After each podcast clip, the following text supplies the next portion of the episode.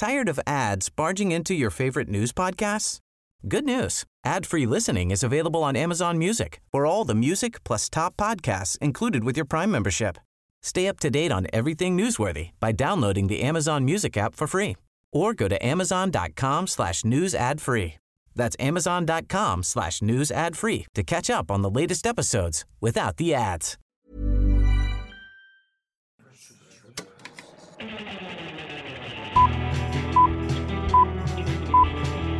Saca el fanboy que tienes dentro.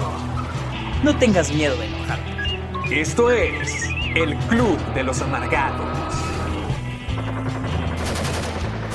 ¿Qué tal, queridos amigos? Nuevamente estén ustedes de regreso en esto que es nuestro programa semanal, nuestro escape donde podemos ser amargados, enojados y peleoneros, ya que a eso nos dedicamos yo, Héctor Portillo, y mi compañero y mi gran, gran, gran amigo y amargado profesional, el señor, el hombre, al que le hago sus mandados según la gente, Sergio Muñoz. Wow, qué presentación, ¿eh? ¿Oh, sí? yo, yo, yo tengo presentaciones semanales demasiado buenas. Ay, pero, pero ya te presentaste, no me dejaste presentarte. ¿Quieres que Ah, te bueno, presente adelante, otra vez? ¿Te presento otra vez? Por favor, por favor, por y favor. aquí con ustedes, el grandísimo, el famoso, Héctor Portillo. Gracias, gracias, gracias, muchas gracias, gracias. Qué bueno estar aquí de regreso con ustedes en un programa más de esto que es el Club de los Amargados. Ya saben que este es un programa totalmente dedicado para platicar acerca del mundo del cine y lo que está pasando todos los días a través de la semana. Aquí discutimos cuáles fueron las noticias más importantes y también cuáles son algunas películas, entre otras cosas que nos interesa hablar esta semana. Esta semana no vamos a tener película porque don Sergio no se echó Maléfica 2 y no lo puedo culpar. A ver, a ver, Así a que ver. por eso Exacto. es- o sea, díganme ustedes.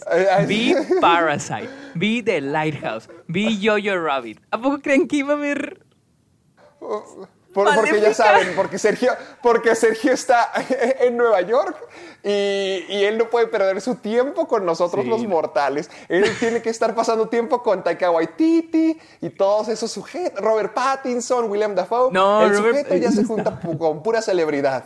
No, no, el, nomás futuro, el futuro del Club de los Amargados está en cuestión debido a que este hombre está demasiado ocupado y se está juntando con pura gente fancy. Nomás fue Taika Waititi y este Robert Eggers, el director de The Lighthouse. Pero pues nomás, nomás digo, nomás digo, nomás digo. No, no más dice. No, no, no tenemos película de la semana porque honestamente no creo que a mucha gente le interese que hablemos de Maléfica. Tampoco Sergio la vio, yo sí. Pueden esperar la review muy pronto, sino que ya está publicada. Pero aún así tenemos un montón de noticias, tenemos un montón de temas geniales que vamos a discutir. Sobre todo, por ejemplo, de The Batman, que han habido muchas, muchas noticias últimamente. A pesar de que está tan lejos, ya tenemos un montón de noticias acerca del casting. Y de hecho son noticias emocionantes. Ahorita el amiguito nos va a comentar al respecto. También vamos a darle continuidad con las controversias de que hizo Doolittle. ¿Se acuerdan de que tuvimos el especial Robert Downey Jr. la semana pasada? Y Pues olvidamos aquí- hablar del tráiler, pero y ahora hablamos- sí vamos a hablar del tráiler. Ahora sí vamos a hablar de eso porque se nos fue la semana pasada.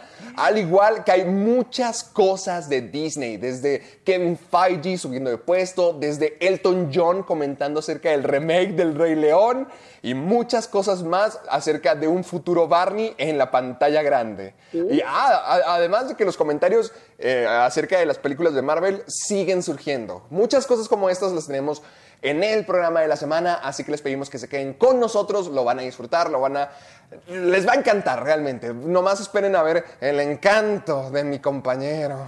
Uh. Ay. Muy bien, no me odien, por favor. Eh, no se crean, sí odien. Como, como siempre, pueden encontrar todos los links para el Club de los Amargados. Ya saben, eh, estamos disponibles en Spotify, en iBox y también en iTunes. Estamos en las tres plataformas totalmente gratis. Nos pueden escuchar en esas tres plataformas. Además, también nos gustaría agradecerle a nuestro amigo eh, Fernando de la agencia It's Area Agency que fueron los encargados de darle la imagen oficial al Club de los Amargados. Ellos pueden hacer eso también por tu negocio por cualquier proyecto que tú tengas en mente. Ellos lo pueden hacer realidad y convertirlo en algo profesional y muy estético. Así que creo que ya tenemos todo por ahora. Recuerden seguirnos a, a Sergio y a mí en Twitter, Instagram y además escuchar el Club de los Amargados en las diferentes eh, plataformas que tenemos. Así que con eso comenzamos con el show. Órale, a Uh. ver, ¿qué tienes para mí? Pues ya tenemos a Catwoman y al acertijo Ajá. para The Batman. Uh, Zoe Kravitz Vaya, va. vaya. ¿Y sabes qué es lo peor de esto? No es Jonah Hill. No es Jonah Hill. Jonah Hill No. abandonó las negociaciones. Ya se fue. Ya dijo que, A ver, que te- siempre entonces no. tenemos tres personajes. Tenemos tres personajes.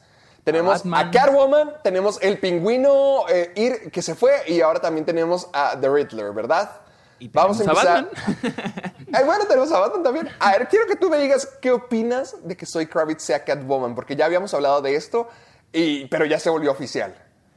me parece bien. O sea, me, me Porque la pelea bien. final era entre era, eh, era Soy Kravitz e Isa González, que era la favorita de los Ah, fans. sí, sí, sí, sí, sí. Y otra más, que no me acuerdo quién era, pero Fíjate estaba que yo- Eiza González, ¿eh? Fíjate que con Eiza González yo había oído muchas cosas negativas. Digo, mira, te seré sincero, yo no soy alguien que se apasiona por decir de que, ay, ojalá sea él o ay, ojalá sea ella quien interpreta el personaje. O sea, yo hasta No, pues en se te pantalla. nota, se, se te nota que no te apasiona nada. No, no, no, no, es que, es que digo, o sea, pues hasta verlo en pantalla, o sea, puede ser alguien del que no espere nada y me sorprenda, o sea, y ya se ha dado el caso. Mm. Ah, Heath ok, Ledger ok. fue un ¿Quieres caso. ver na- resultados? Sí, no, y na- nadie quería a Heath Ledger, o sea, en su entonces muchos No, fans estaban en contra de él y ve lo que dio, o sea, ve el, el Eh. papelazo que dio. Entonces, mm, yo digo que Soy Kravitz está o sea, me gusta. Me Es gusta por Kravitz luciría. Porque es, Es- muy querida, porque es muy querida, porque no ha hecho pele hace música o algo así, porque en, en el área del cine realmente no se ha establecido. No, no, no, no, así súper bien. Pues salen. en- Mira, es que, por ejemplo, cuando la gente dice, ay, quiero que él o ella interprete a cierto superhéroe, a cierto personaje de cómic, pues obviamente Ajá. se basan en el físico de la persona. Si Sí, me voy a ir por con el físico, pues Zoe Kravitz pues se me hace bien. Pero, pero por ejemplo, pensando en su actuación en Big Little Lies, que actúa bien, pero me baso en ese personaje porque no sé en qué otro.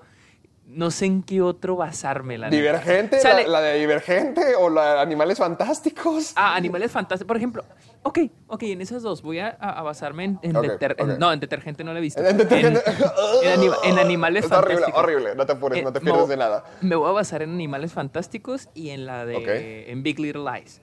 Siento, o sea, no sé, no, porque siento que son similares sus forma de actuar en esas dos películas. Bueno, en, do- en esos dos, porque no es película otra serie.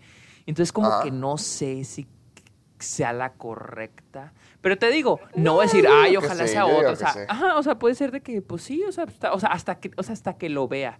Por ejemplo, con Paul Dano es un caso diferente. Ah, porque, por ah, ejemplo, ok, ok, ok. Paul Dano sí me siempre- gustó, ¿eh? Sí me gustó Sí, a mí el, también. el casting, ¿eh? A mí sí me también, porque por ejemplo, Paul Dano siempre interpreta al tipo ñoñito, este, marginado que luego se empieza a volver loco. Lo vi- Ah, sí, pues, ¿dó- ¿dónde lo has visto? ¿Dó- ¿Dónde, ¿Por qué es famoso Paul Dano? O sea, sé que por muchas cosas, pero por ejemplo, yo lo reconozco por eh, Swiss Army Man. Ok, lo yo lo- reconozco por eso.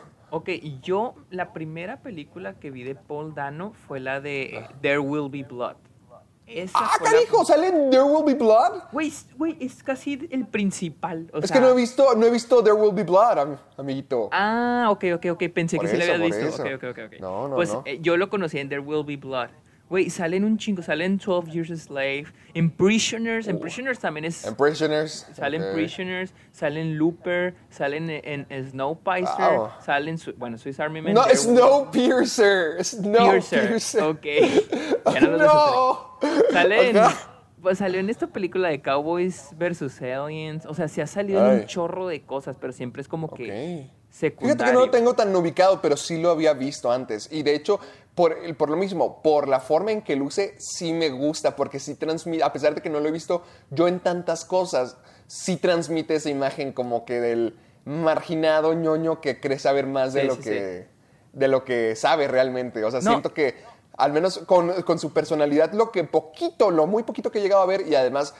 Pues el aspecto físico yo siento que sí queda muy bien para, Sí, el, aspecto, sí, sí, para el acertijo. Además que me emociona mucho volver a ver el personaje del acertijo y además manejado por las manos de alguien como como Matt Reeves, que dirigió las, películas del planeta de los simios. Pero aquí viene, aquí no te vayas a entristecer, no te vas a agüitar. Ah, que la cheda, que la Pero siempre. Paul Dano va, va, a interpretar al, a, ¿cómo se llama? Edward... Edward Nigma. no, no, no, no, no, no. Va a interpretar a su, a el, cuando es antes de Edward Nigma, este Edward... Ah, Eddie Nashton. Nashton. Nashton, Nashton, Eddie Nashton. ¿Cómo sabes eso? O sea, no va a ser. A ver, ¿cómo, cómo, cómo? Sí, o sea, va ¿Cómo a ser. sabes? ¿Qué, Porque viene en el artículo, léelo. viene como que va a ah, interpretar a, Edward, Nashton. Ah, no, pero, no, pero pues es el nombre. O sea, es que el nombre original del acertijo es Edward, Edward Nashton. nomás él se lo cambia a Edward Nigma para hacer Enigma. Es, es a lo que voy, es a lo que voy. Tal vez en esta película no va a aparecer como en ah, como el acertijo. Ajá, va a ser que como que tienen mucho interés en, mostrar al pingüino, ¿no? Como que ese podría ser el villano principal y los demás podrían ser villanitos así de que más, más normales. A lo mejor, como tú dices, a lo mejor puede aparecer con su persona de Eddie Nashton antes de hacerse los demás. Y no estaría mal, ¿sabes? Sí, sí, sí, sí, sí. Sí, de hecho, pues estaría muy bien. Pero ahora, ahora es lo siguiente. O sea, sí ¿sí será la decisión correcta meter tantos villanos? O sea... Yo siento que sí, porque por lo, que habían, por lo que había escuchado, esta nueva película de The Batman lo que intenta hacer es resaltar un poquito más las habilidades detectivescas de Batman. Y sí, lo que estaba escuchando es como que van a tener un misterio de quién lo hizo. O sea, no sé si va a haber un asesinato, no sé si va a haber algún accidente, algo pero lo que, había escuchado es que van a manejar la temática de que va a ser un misterio a través de la película y va a ser como que, bueno, ¿quién fue? Y yo siento que Batman entonces va a estar visitando muchos personajes. Así que imagínate algo como si fuera un mm, estilo. un estilo de algo de los Cohen o. ¿Cómo, cómo, se llama la, que, la, película que te gusta mucho? Se me olvidó. Pero donde pasa así que. ah, Good Time. Es como si fuera Good Time. Ah, imagínate de que Batman va visitando diferentes personajes. Imagínate que por un momento está con. A lo mejor Gatúbela y en otro momento está investigando a, a Enigma o algo así. O sea, va a haber un misterio y lo va a tener que resolver. Y eso se me hace muy padre. Siento mm, que sí, así, como, así como, la pintas, sí sí me gusta. no lo había pensado, o sea, bueno, es que no sabía eso de, o creo que sí lo había leído por una, una parte, pero lo había olvidado. Y la neta sí, así sí suena muy... Sí, creo que Matt Reeves había dicho que hemos visto varias versiones de Batman, que ya vimos mucho como el peleador, ya vimos el caballero, pero, pero que ya falta el detective, que en el cine nunca se ha mostrado que Batman es el mejor detective en el mundo. Y, ese para esto es, esta película. Y es la versión original, Batman era un detective, o sea... Pues sí, pues sí, a mí se me hace padre. Sí, Solamente que sí. me, sí me pone muy triste que Jonah Hill se haya ido de la película. Honestamente, esta película me tiene muy intrigado por todas las decisiones, ya que dicen que esta película va a ser como la... la quieren que sea la, la cosa más diferente de Batman, pero al mismo tiempo siendo es que, Batman. Es que yo siento que al principio querían que la película fuera parte de el universo Batman contra Superman, el universo. Ah, por Ben Affleck y eso. pero yo siento que al principio querían eso y como que ya para como le fue a Justice League, Dijeron de que, ¿sabes qué, güey? Vamos a, vamos a hacer algo ya distinto. Y ahora con Joker, por como le está yendo en a Joker, más en taquilla, dijeron, no, pues échatela, o sea, échatela así. échatela. échatela así, o sea, como Joker, o sea, no así. Es que es curioso, pero, pero así como que ya que no esté pegado al universo. Porque la neta. porque creyeron que. Es que yo siento que dice al principio creyó que creando un universo como Marvel iban a ser exitosos, pero mira, no, es que no, es que son más exitosos cuando tratan de hacer algo diferente. Y honestamente ahorita en la, en, el, en la imagen de superhéroes lo más diferente es lo individual, ya que todos tratan de ser la grande cosa, la siguiente cosa que cambia el mundo, el siguiente mundo que enganche a todos como fue Harry Potter, como ahorita lo es Marvel, como lo es Star Wars, o sea, que DC quería hacer eso y no, o sea, le, está, le, está, ofreciendo algo diferente al ser algo individual. Y además lo que te iba a decir es que me gusta mucho cómo es que Joker abrió las puertas para que la gente esté más abierta a diferentes interpretaciones, porque el Guasón sí es una versión muy diferente de lo que todos conocemos del Guasón y a todos les encantó y siento que por eso mismo ya vamos a estar un poquito más abiertos como que, ah, ok, ¿de qué va a tratar esta versión de Batman? Siento que poquito a poquito. Mm, ok. Mm, ok, sí a mí me gusta mucho esto, por ejemplo, mira, porque te voy a decir, con Soy Kravitz sí, como... porque, porque, porque, espera, porque antes, sí es cierto, porque antes sacaban una película de Batman y toda la gente se confundía y decía de que, bueno, esta es la secuela de la de hace 20 años, o es un remake, Ándale, entonces nada, es un ándale, remake. ándale, ándale. Y- Siento y que lo ya más la gente es- ya está más acostumbrada a identificar de que, ah, ¿qué versión es esta? Y además como que, ah, ¿qué, qué Sí, universo es este? Siento que también, por ejemplo, Spider-Verse ayudó mucho también para Uh, eso. Sí, un montón. Sí, sí porque eso, antes ya- era de que, ah, un reinicio, ah, un remake, pero ahora es de que, ah, ahora es... Puedes ahora irte por la idea de, ah, es una versión diferente. Porque en realidad no es un remake. La de Batman no es un remake, porque en realidad no están reiniciando lo que intentaron hacer con, con el No, no, no, no, es, es- es algo original, es algo Ajá. original. Sí, es una idea. Pero a ver, algo que tú no me has dicho es que Jonah Hill se fue y eso me duele mucho porque yo lo quería ver en este papel, pero se supone que Seth Rogen está en conversaciones. Y yo digo que probablemente, sí, Ah. Yo digo que probablemente sí. Sí, y yo digo que probablemente sea para el papel de Jonah Hill. O sea, y probablemente sea el pingüino. O sea, a fuerzas quieren Sí, sí. a un comédico con, con esa imagen, porque yo, siempre, yo cuando era pequeño siempre confundía a Jonah Hill con Seth Rogen. Así que a fuerzas quieren a que sea alguien como de, de esas características, alguien comédico, alguien que sea como el gordo gracioso de Hollywood, para que interprete al pingüino. Yo siento, o sea, no, no, no, no sé. Es que, por ejemplo, ok, yo, yo, no hay nada confirmado de por qué Jonah Hill se salió. Yo siento De- que... debe de ser por, por el pago, ¿no? Sí, yo, yo digo que puede ser o por el pago, por la pagada, o porque... Por eso que estás diciendo, de que quieren a alguien comédico. Y yo siento que querían al gordito chistoso. Y, y este Jonah Hill dejaron- ya ha dejado en claro que ya no quiere hacer eso. Sí, Entonces- sí, sí, sí. Pero... Pobre vato, pobre vato. Pero, pero, por ejemplo, no sé, o sea, poner, digamos que si quieren al gordito chistoso para el pingüino. Yo siento que, o sea, yo me imaginaba más algo como, como, o sea, tío, como Jonah Hill en War Dogs. Algo así, yo me imaginaba al pingüino más es que como sí, gangster. sí, sí, sí, algo como, algo como ver a Paul Giamatti. Ah, eh, exacto, exacto, exacto. Pero, por ejemplo, a Seth Rogen, o sea, me encanta Seth Rogen, lo amo, pero no Ah, yo también no lo amo, veo. pero ah, No lo eso, veo. yo tampoco lo veo como el pingüino. O sea, a lo mejor quieran hacer algo súper comédico con el pingüino y quién sabe qué, qué onda traigan ahí, ¿eh? Porque no me molestaría verlo así súper súper comédico, pero sí se me hace rarito como... Sí, como- ¿No fue Jonah Hill o que ahora ser Rogen? Ah. Sí, porque como que a pesar de que Jonah Hill te puede hacer algo de comedia, también te puede hacer, le puede meter poquito drama, ¿me entiendes? Sí. Y pues, Seth ver, Rogen. Seth Rogen sí he visto hacerlo drama, pero él es como Por ejemplo, que en, Jo- en Steve Jobs se, supone que lo hizo muy bien, ¿no? yo no vi Steve Jobs. Ah, pero por ejemplo hizo Yo tampoco. Pero es que por ejemplo hizo 50-50. La de, ah, eso estuvo de- muy padre. Pero, pues eso es como que carismático, Exactamente. buena onda. ajá, exa- él es el él es el alivio comédico de la película. Pues Entonces a ver qué hacen con... con Sí. a, ver si queda para No empezar. sé, yo no veo, o sea, yo no veo. O sea, la neta, este cast está yendo muy bien, la neta. Está yendo a la Sí, perfección. yo también pienso lo mismo, de que puro, puro, puro talento. Sí, pero. Ah, ah, ¿sabes qué? Lo que, lo que estuve aprendiendo es una nueva filosofía con estas nuevas... Que, que me- ah, yo sí reconozco mi opinión del tema. Mira, a mí me gusta mucho que estamos viviendo en la época ah, donde siento que para poder hacer algo padre y para poder resaltar, no tienes que darle al público lo que quiere, sino lo que se merece o necesita, pero convencerlos de que eso es algo bueno. ¿Sabes? Por ejemplo, con, con Guasón, mucha gente está eh, así como que muy... ¿Cómo decírtelo? Mucha gente hoy en día ya tiene expectativas de lo que quieren con las películas de cómics, de que quiero que esto sea el actor, quiero que sea igual, Sí, o sea, sí, quieren sí. que sea todo. Siento que con esta visión de Matt Reeves es darle a la gente lo que, lo que necesita, o sea, No, como es un que- respiro nuevo, algo es que fresco, que- en lugar lo de lo que- quieren. Era lo que yo te decía que dijo Christopher Nolan, es darle a la gente. Ah. es- hay que darle Creo a la que por eso se me quedó. Sí, hay que darle a la. Nolan dijo, hay que darle a la gente lo que quieren, no lo que piden. O sea, diciendo Ah, que la gente no sabe lo que quiere hasta que lo ve. Entonces, sí, Ya. sí, eso sí es cierto. o sea, ahora, el director va a tomar la, me- la mejor decisión que él crea. Digo, no, hay, Sí. no todos los directores son buenos, no todos los directores son malos. Matt Reeves es un buen director. Entonces, pues, Es un buenísimo o sea, director. como dije con Todd Phillips, ay, confiemos en él. Tú no confías Confiamos. en él, yo sí confío en Todd Yo- Phillips. es cierto, es cierto. Ya aprendí de mi error. Aquí dejemos que Matt Reeves haga lo suyo. Sí. ¿Te parece?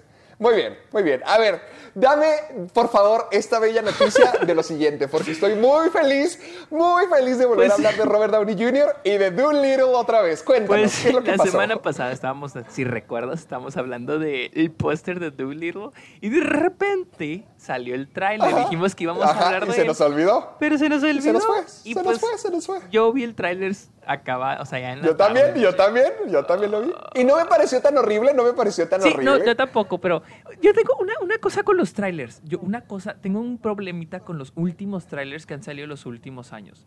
A ¿Por ver, dinos. Todos los trailers tienen un cover de una canción, pues no viejita. Porque pero- vende, porque vende, porque Pero, vende. güey, ya todas- pero era, todos era los What a trailers. era What What a Wonderful World, ¿verdad? Sí, y luego, por ejemplo, Maléfica tiene la de la de Donovan, esta la de uh, Season of the Witch.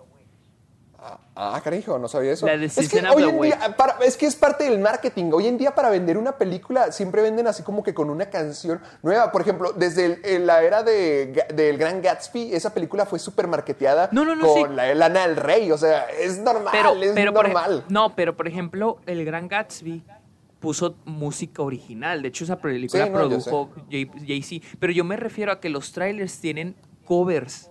O sea, covers No, y versiones entiendo, sí, lentas En, sus, en sus películas. Y lo nunca sale como I- que... Igual, sí, sí, sí. ah, Y Dilo, luego dilo, dilo. es una canción como que hecha exclusiva para el tráiler porque creo que nunca sale así que en venta o en Apple Music o en Po- Spotify. Ah. Corríjanme si estoy mal, no sé si se salen alguna vez. Por ejemplo, ten con San Andreas, también la de la de este la, la de con La Roca, me La acuerdo que la canción era la de California Dreaming, pero así una versión súper Súper le- lenta. Pero a ver, a ver, a ver, ¿qué pasó con, con Dolittle?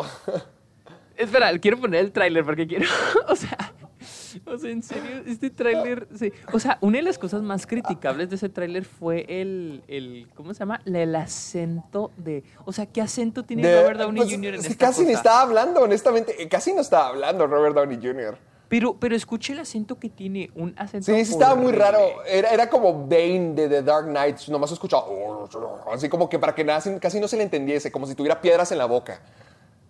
Yo pensé que está tratando de fingir como que un, como Como que británico, ¿no? Británico, Británico. australiano. Por, por eso, o sea, como que, como que sí, le salió muy, muy extraño. A lo mejor, eh, Robert Downey Jr. es buen actor. No, eso no lo dudo, pero a ver qué tal el, el acento. Los efectos especiales se ven...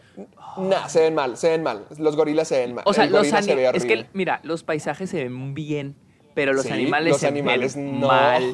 Se ven muy, muy mal. O sea, los animales Pero, se- a ver, pero cuéntanos, cuéntanos, ¿cuál fue la, lo que pasó? Porque esta película, por lo que me estaban, por lo que tú me dijiste, esta película estuvo en, en el infierno de desarrollo durante demasiado tiempo. ¿Cuál fue la controversia? Pues Explícanos. mucha gente ahorita ha estado diciendo que es que esta película se ve muy del 2006, o sea, parece, parece que la peor película del verano del 2006. Pues déjenme decirle, esta película lleva años en desarrollo, años. Y pues salió en Reddit, una red social Ajá. donde la gente se pone a decir cosas. Lo- No es oficial, no es oficial, es Reddit, unos ¿verdad? empleados, supuestamente, unos empleados, de hecho aquí tengo los comentarios, dijeron que la película fue un, de- o sea, es un desastre. La producción fue un desastre. O sea, Un des- ¿Ves? Lo, exactamente lo que predijimos. Exactamente. sí, o sea, ¿Qué- dicen pero que, a ver, ¿por qué? ¿Qué pasó? pues dicen que el director es, pues de hecho hablábamos del director la semana pasada y dicen que no, o sea, es, aquí dicen Está loco, que está que loco. está loco, estaba loco y tenía problemas con los animales y luego que de repente quería poner un animal en, en pantalla y de repente no lo quería y de repente sí lo quería, o sea, o sea, era un, o sea, es un desastre, lo tuvieron que traer a otro director para que terminara la película, o sea, neta, trajeron al Pero, o sea, director de Lego Batman, o sea- al de Lego Batman y las tortugas ninja oh. lo trajeron aquí, dice. Es que Estoy leyendo aquí. Es que no. Mira, lo que, yo, lo que yo estoy leyendo es que el director estaba loco, que explotaba. O sea, el director de Dolittle que estaba loco, que tenía así explosiones de enojo y que de hecho fue prohibido entrar a, ya, ya como que acercarse a, cierta, a ciertos como que lugares del set. O sea, ya tan, ya, sobre todo como el, el- la animación, el, departamento de animación de que ya fue odiado y que fue prohibido que entrara, de tanto que estaba demandando, explotando e insultando a todos, de que al parecer era un infierno trabajar con él. Y que pues, al parecer era muy como de que no, no, no, lo hacemos en el día. O sea, ni siquiera planeaba, no se organizaba con nadie. De que no, lo, podemos hacer en el- ese mismo día. Ahí lo descubrimos, ahí la sacamos. Es como si tú y yo nos juntáramos a una, a una producción de 50 millones de dólares y es de que no, no, no, eh, espérate, mañana lo hacemos, espérate. O sea, claro que no, así, por lo que dicen estos rumores de Reddit, eso dicen del director de la película y que, que fue un infierno trabajar en esta, que la película lleva en desarrollo desde hace quién sabe cuántos años, que el sujeto estaba loco y lo despidieron y tuvieron que, tuvieron que contratar a otro director para que terminase lo que este sujeto no pudo. O sea, esto es un desastre total. Dirty ah, suena como la peor película de todos los tiempos. Hasta los tipos de Reddit dicen de que era un milagro si algo se puede sacar de esa película, que sería un milagro si esa película se pudiese ver. No, y luego aquí dice que, era, que el tipo era un racista. Aquí dice, o sea, por lo que en la última foto del, del, ¿cómo se llama? Del, del tweet que pusieron, dice que era un racista y luego que, que, que el tipo quería que el literal el perro le ladrara a una ardilla. ay, no, no, no, no, no. En serio. Y yo, yo pensé que se iba a estrenar hasta el verano y no se estrena ya en enero esta película. O sea... no, pues en enero, esa es otra, esa es otra eh, señal. En enero usualmente se estrenan en Estados Unidos las películas que no les tienen fe, que saben que van a ser basura y que es como que ya se vayan a morir. O sea, en febrero es cuando apenas empieza lo bueno. Enero se supone que es un terrible año para el cine. Sí, un terrible mes, un terrible mes. Sí, para estrenar. Pero bueno. Sí, porque por lo general o se estrenan en diciembre pero no creo que la vayan a querer estrenar. Porque pues ya tiene la película hecha, al menos le quieren sacar unos pesitos, ¿no? Entonces, no creo que la el nombre de Robert Downey Jr. y Exacto, o sea, no creo que sean tan idiotas como para estrenar la película y o sea, para ponerla a competir en taquilla contra las películas que van por el Oscar, la, eh, para competir contra Yumanji y competir contra Star Wars.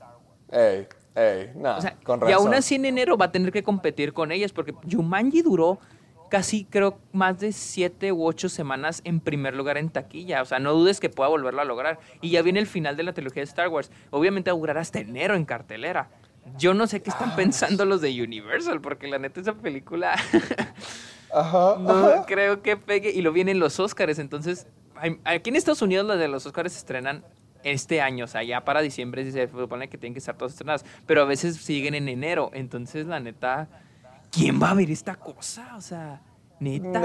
ya, ya, dejémoslo, olvidémoslo, ¿sí? ¿Te parece mejor? Ya, superémoslo. Vamos a, la, a la siguiente. Además de controversias perturbadoras en el mundo del cine, yo te voy a decir una del mundo real. Esto no está confirmado, sí está siendo muy reportado, pero no quiero decir nada confirmado. Obviamente esto solamente es lo que se reporta y es lo que se está diciendo de Jeremy Renner.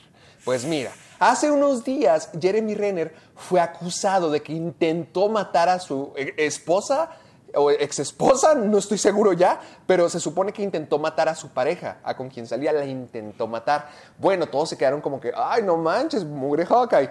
Ahora acaban de, acaban de surgir dos acusaciones más de dos mujeres diferentes. Además, además de que dicen de que tenía muchos problemas con droga, alcohol, o sea, sustancias diferentes. Y además, además, que lo hacía todo en la presencia de su hija. O sea, mientras que la hija de, Jeremy Renner estaba ahí, hacía todo eso. Déjame te digo, haz de cuenta. se supone que yo sé, yo sé. Mira, la, batalla originalmente es con la ex esposa que se llama Sonny Pacheco, que es la original, la que hizo la, la primera disputa. que, tiene, que, que, tiene una disputa por la custodia de su hija, que se llama Ada. Al parecer eso se está diciendo, que Pex. O sea, así está, así está muy, muy fuerte todo esto. Pues bueno, al parecer, dos exnovias, que, ah, mira, aquí tengo los nombres. Una de ellas es Carmen, eh, Carmen Orford, que es quien dice, al parecer, según el artículo, eh, que preparaba líneas de cocaína en el baño mientras que su hija rondaba por la casa sin supervisión de nadie, o sea que le valía queso, al parecer. Y además, la, la otra exnovia se llama ah, Lila Faget o Lila Faget, que, es, que también dice que Jeremy Renner tenía así como que encuentros sexuales grupales, así, gran, así como que grandes o de varias personas, igual ahí en la casa mientras que su hija estaba ahí presente. y además, además, también, también dicen que al parecer tenía una niñera que se llama Naomi Moore que habla del comportamiento de que sí, se le, que sí comentó que el actor sí estaba medio medio rarito porque le gustaba emborracharse y, y además hacer fiestas muy grandes con el volumen así súper fuerte sin importarle lo que le pasara a su hija. O sea, obviamente todo esto es como no está nada confirmado, bien podrían ser un montón de acusaciones falsas, y, y, no voy a dar un criterio a menos que se confirme, porque también Jeremy Renner negó todo. Así que bien podría ser falso, bien podría ser una campaña en contra de él. No, honestamente, yo, honestamente, yo, honestamente, no voy, a, no voy a decir como que sí, él lo hizo, está loco. Sí hay mucha gente en contra de él, pero eso no lo hace culpable. Yo, Jeremy yo Renner oído, también ya está, ya está diciendo de que no, no es cierto. Yo había escuchado incluso que se intentó suicidar, o sea, que, mat, que intentó matar a su ¿Sí? esposa y que intentó suicidarse. O sea, ¡Hala! qué ¡Hala! pedo. O sea, ¡Qué mira, pex! Avengers ustedes- Endgame ya no será lo mismo. no, ustedes den por garantía. A ver, a ver, a ver, a ver. Ponte a pensar por un momento. Ajá. ¿Tú no piensas que esta... Porque, por ejemplo, con, con, por ejemplo, con Kevin Spacey o con este Harvey Weinstein, todos en la industria sabían, ¿no? Con Sí. Jeremy Renner, tú no te pones a pensar, tal vez por eso nunca hubo una película exclusiva de, de ¿Ojo halcón? Hawkeye. Ajá. No, pero ya viene la serie. Yo digo que Ese eso no el- tiene nada que ver. Yo digo que más que nada es por el alcance del personaje. Ya viene la serie. Si Pues- la llegaran a cancelar, ya tendríamos una señal para decir, ah, caray. Mira, la neta, no, como no es confirmado, como no es algo así seguro, seguro, pero si se hace, no van a tar- Disney no va a tardar ni un segundo en cancelar la serie. Porque, Mira, mira, mira, déjame te agrego esto, déjame te agrego esto. Jeremy Renner dice, cuando defendiéndose, dice esto. Dice que su esposa tiene una obsesión con, bueno, su ex esposa, esta Sony, tiene una obsesión con el sexo y que se expresa de manera perturbadora y gráfica. eh, no, eh, y esta se expresa en perturbadoras y gráficas esculturas a las que diariamente expone a su hija. Dice que su preocupación es que ella sea la que se encuentra mentalmente inestable y que por eso ha pedido que la corte le otorgue la custodia absoluta de su hija. O sea, tengamos esto en cuenta. Los dos ya llevan como seis años en una pelea por la custodia de su hija Ava. Ahorita apenas estas acusaciones están surgiendo. Bien podría ser que Jeremy Renner sí hizo todo esto, o bien podría ser que es una campaña de, de Sony, aprovechando a lo mejor todo el movimiento de Me Too y que todos están poniendo mucha más atención a las mujeres ahora, para aprovechar y ya ganarle al fin y conseguir la custodia de Ava. Pues sí, pero no por- sé qué podría pero como de repente salen las otras exnovias o exesposas. No sé, ese es el punto. No Ahora, sé, no, no seamos un salió- programa de chismes. Ahora salió la noticia esa de que, que intentó matarla, güey. O sea, que supuestamente estaba ya dormida y que escuchó el disparo y que el disparo cayó en el techo. Eso fue lo que leí. Entonces, mira, vamos a hablar con lo que tenemos y queremos, que es, es que no, Sí. es- o sea, que creemos, es un rumor, hablemos de es un rumor. Es un rumor, Pero es un vil rumor. neta, o sea, si esta cosa el día de mañana se, con, o sea, dice, no, este pedo sí es verdad, ya sale en CNN, en Fox News, en, en ABC News, en todos lados, Disney Ajá. no va a tardar nada en En cancelar. cancelarlo y ya Y- desasociar a Hawkeye, ya retirar el personaje. retirar el personaje, exacto. Güey, si retiraron a Roseanne Barr, mamón. O sea, tenía la serie esta, la de Roseanne, que era la serie número uno. o Ah, sea, sí, cierto. fue la de hecho, pues, ella, era la única mujer que tuvo el sitcom así el reestreno más exitoso de todos sí, los o tiempos, sea, creo. güey, o sea, fue la única serie que, que venció en rating a- al The Big Bang Theory cuando se estrenó. Sí. Y la tipa decidió decir, y, y bueno, y este Bob Iger habló con ella y le dijo, ¿sabes qué? Necesitas tener cuidado con lo que dices, necesito que te retires de Twitter porque, pues porque la puedes Sí, cagar, porque, o es- sea, no, porque- no es la imagen con la que quieren asociar el Sí, programa. no, y aparte porque conocían a la tipa, ¿no? Bob Iger le Sí. dijo, le dijo, y Bob y, ella se llevaba muy bien con Bob Iger. Le dijo, no, tú no te preocupes, yo no voy a hacer nada. Y ahí va la pendeja, y puso sus cosas racistas. O sea, pues, si esto resultara ser real, no, no, lo, no cancelarían a Ojo de Halcón también. ¿Mande? Si, si llegara a ser real, cancelarían a Ojo de Halcón Fácil, fácilmente fácil, también. sacan al personaje en caliente. De todos modos, nos, yo, a mí me gusta el personaje, pero tampoco estamos hablando que es el Capitán América, no es, no es Iron Man, no es, Ándale. no es ni Scarlet Witch. Digo, no es. Sí, perdón, si, ahorita, ni- si ahorita se fuera, si ahorita se Black fuera estaría bien. O, o sea, tuvo el final indicado. Sí, sí, tuvo el final así bien. Pero- Pero, a pero bueno, pero a ya- Disney ya no es- le va a importar mucho.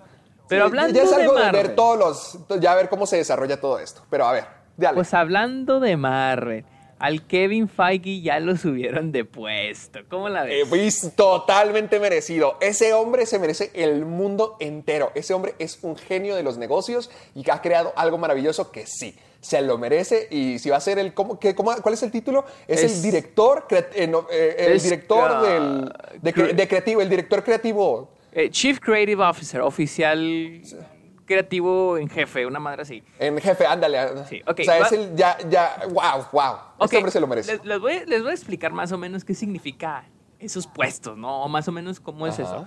Marvel. O sea, ya que trabajas para Disney y te codeas con la gente de Kevin Feige y todos es que los días. Es que más bien, entiendo, más bien entiendo cómo funcionan las cosas adentro. Pero es que entendí más por el libro de este güey, del Bob Iger. O sea, haz de cuenta que cuando Disney ¡Oh, que la daban tres semanas seguidas! Pues es que es la fuente, la fuente, tengo que decir la fuente.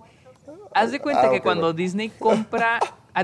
cuando Disney compró ABC Bob Iger dijo que estos güeyes son bien agresivos, están cambiando todo. Entonces cuando Bob Iger entró de CEO dijo, no va a volver a pasar eso. Y con, por ejemplo, cuando compraron Pixar, dijeron Pixar se queda como Pixar, no vamos a, a comernos. Ah, porque dice, ¿qué caso tiene comprar algo por lo que es y cambiarlo? Entonces, pues Pixar se queda con Pixar. Entonces cuando compran Marvel, a Pixar lo compran por innovación y a Marvel por el, el por el contenido, ¿no? Que tenía, los superhéroes y todo eso, ¿no? Entonces, sí, sí, sí a Marvel al principio lo dejaron como Marvel, ¿no? Y todas las películas se hacían dentro de Marvel. Pero en el 2015 empezó a haber peditos entre Kevin Feige, porque Kevin Feige era el, el, encargado de hacer las películas, nada más. Entonces empezó a haber peditos entre Kevin Feige y el mero presidente de Marvel. Entonces Bob Iger sacó las películas de Marvel, de Marvel, y las metió como Disney Studios las metió a los estudios de Disney. Ya era algo separado. Entonces fue la primera vez que hizo algo con una de las compañías adquiridas por, por Disney. Entonces, yo en este momento, algo ahí no ya antes era nomás encargado de las películas. Él no hacía nada más más que las películas. Y ahorita este güey ya es por así decir, el mero, mero, mero, mero de todo Marvel. O sea, no solo películas, sino también los cómics, las series de televisión. Ya, ya se convirtió en el jefe maestro. ¿Es en serio? ¿Qué? O sea, ¿se convirtió en eso? Sí, sí, sí, Marvel Chief Creative Officer. O sea, ya es como que el mero, mero, el que va a tomar las decisiones creativas. O sea, él también, él también decide cómo, cómo sería la... ¡Ah, la chet! O sea, él también decide cómo sería el próximo juego de Spider-Man y él también decide qué historias se publican y qué historias no. Sí, sí, hasta cierto punto. Bueno, el de Spider-Man, no tanto porque eso está encargado más. Eh, creo que en los videojuegos sí cambia un poquito más porque también tiene que ver mucho los, las compañías de videojuegos. Porque ellos les dan como que más libertad. Por ejemplo, Insomnia, que hizo el de Spider-Man. Ahí como que. Ahí no sé cómo funciona. Pero por ejemplo, ya puede decir las series. Por ejemplo, antes las series de Netflix, las que se estrenaron en Netflix de. de, la de Daredevil, de Defenders, todas esas, pues obviamente él no tenía palabra ahí porque son series de televisión, es Marvel Television. Entonces ahí él no tenía palabra y obviamente pues eran como que las que trataron de unir al universo de Marvel. O sea, con el background, no tanto que salían los superhéroes ahí, pero con el background y el contexto. Pero pues Kevin Feige no tenía mano, no tenía hasta que yo sepa no tenía mano ahí. Ahorita ya el tipo ya puede ya hace lo que quiere con las series de Marvel. Pues es que ponte a pensar, él estaba nomás encargado, está encargado nomás de las películas. Y desde que te anuncian todas las nuevas series, que ahora sí están directamente relacionadas con el universo de Marvel, pues entonces tienes que tener al mismo tipo controlando eso. Entonces yo creo que por no te creas, se me hace una locura todo esto de que, que solo una persona esté encargada de tantas cosas. O sea, es que yo siento que antes sí o sea, alguien, bueno, no te creas, no sé, siento que en Marvel antes nomás había un presidente y luego este güey ya es como que es que, sí, es que mira, con Kevin Feige estoy feliz que sea él porque siento que con todo lo que nos ha mostrado hasta ahora, siento que él es alguien dispuesto a trabajar con, o, con, otros, con otras compañías, está, está dispuesto. No es como que todo va a ser en puño de hierro según lo que diga Kevin Feige. Siento que es una persona muy abierta, que, que, se informa bastante de lo que es correcto para este universo y que busca el talento, que sobre todo eso, que siempre busca la calidad. Así que y que es, es, capaz de trabajar con otras personas. Siento que sí es una excelente decisión para mantener como que un nivel de estándar de un nivel estándar de calidad a lo mejor con esto. Sí, no, y el, tipo se toma muy buenas decisiones, o sea, y siento que por ejemplo, si te pones a analizar un poco el universo de Marvel, pues ha habido como que errores. No, no errores, no me refiero a que alguna película estuvo mala o no, no, sino como que se nota como que se quisieron ir por un lado, pero ya no se fue. Por ejemplo, en Guardianes de la Galaxia en el volumen 2, cuando salió este Warlock, al final, la referencia a Warlock, y ya nunca supimos nada de él.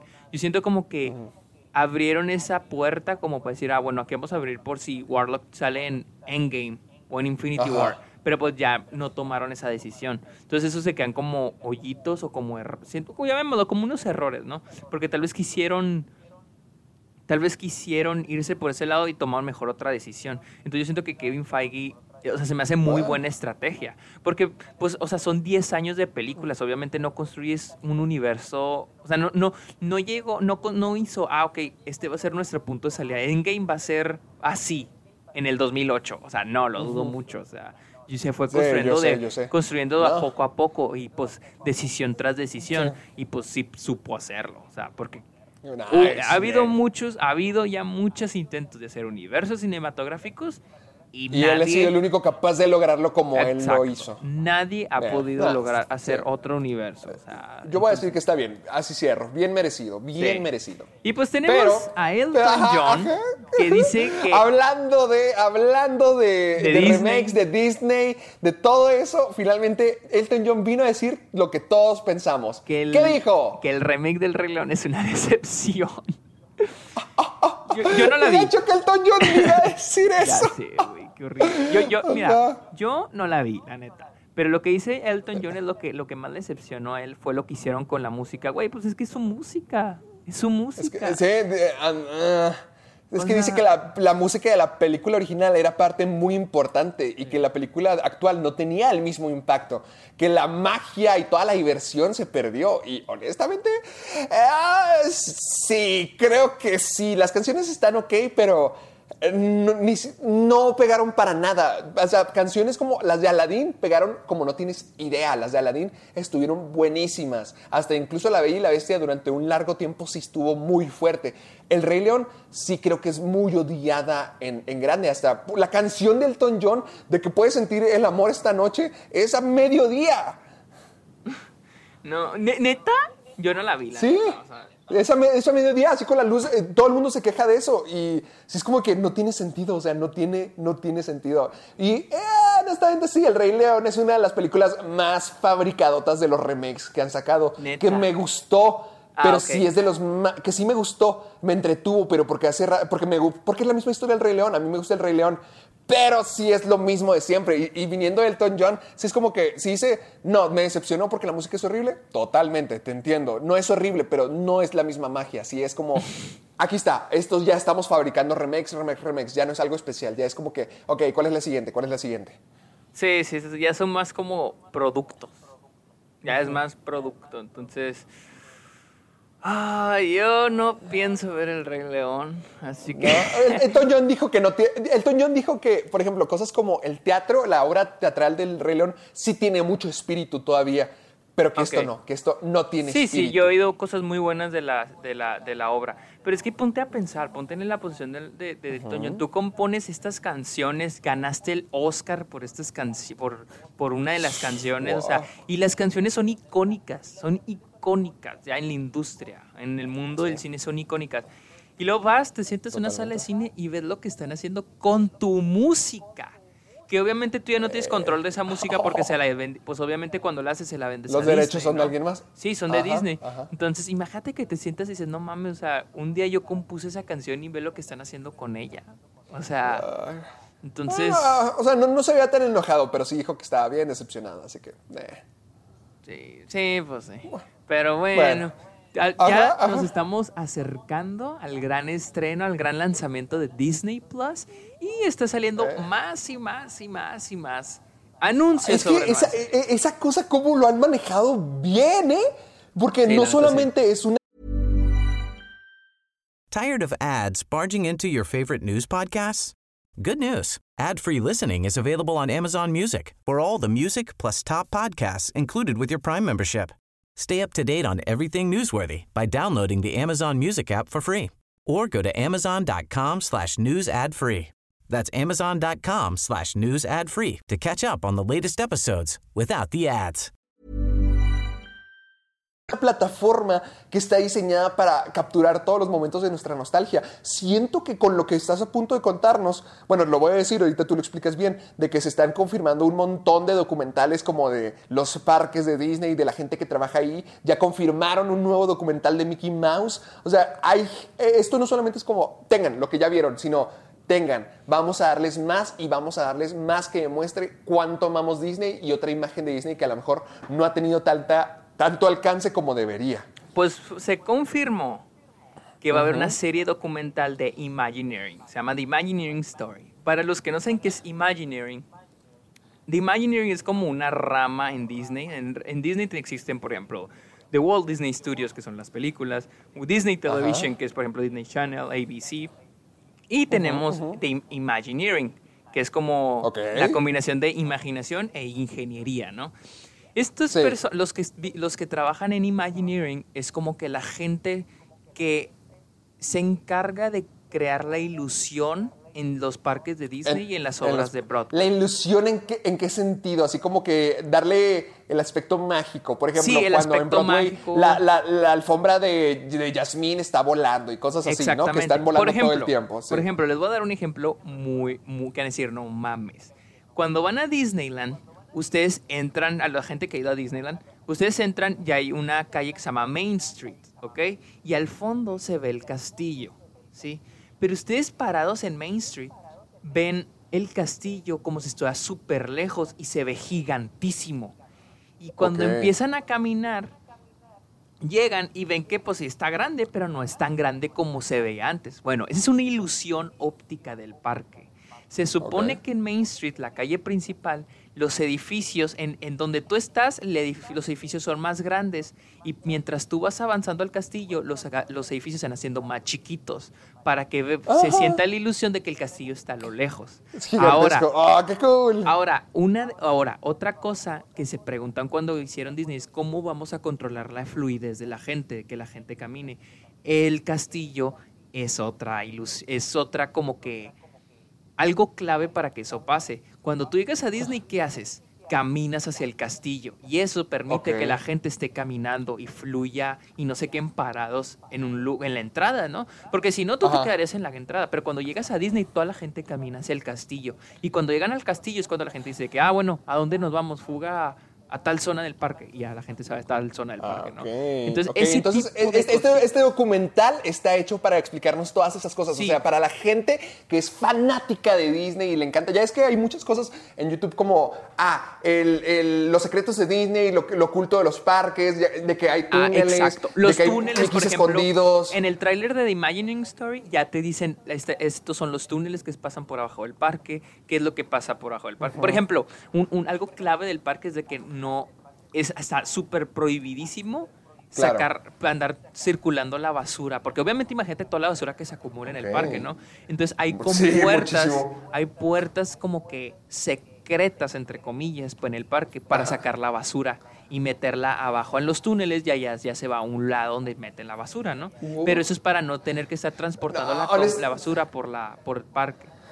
Entonces, todas esas cositas se explican aquí. Por ejemplo, también otra cosa que leí es de que, de que por ejemplo, la, cada zona del parque tiene un aroma, tiene un, un olfato. ¿Un aroma? Sí, tiene un olfato. Entonces, eso es como para darle más, más este, pues más la ilusión. Por ejemplo, si vas a, a, la zona de New Orleans, donde está Piratas del Caribe, la mansión embrujada, pues tiene un aroma esa zona. si vas a Tomorrowland, si vas a Tomorrowland tiene otro aroma. Si vas a, es que todo, y todo eso lo vamos a ver en la serie. O sea, para toda la gente que sea fanática de Disney y quiera saber cómo funciona y cómo hicieron la magia para esto es esa serie, como que para ver todo lo que está detrás. Realmente Disney Plus cada vez se ve más y más y más atractivo, honestamente. Eso sí me emociona. Y la neta, esta serie demuestra mucho, porque casi yo digo que el 90% de la gente que trabaja, trabaja ahí son ingenieros, ¿no? Para que no crean que todos los que,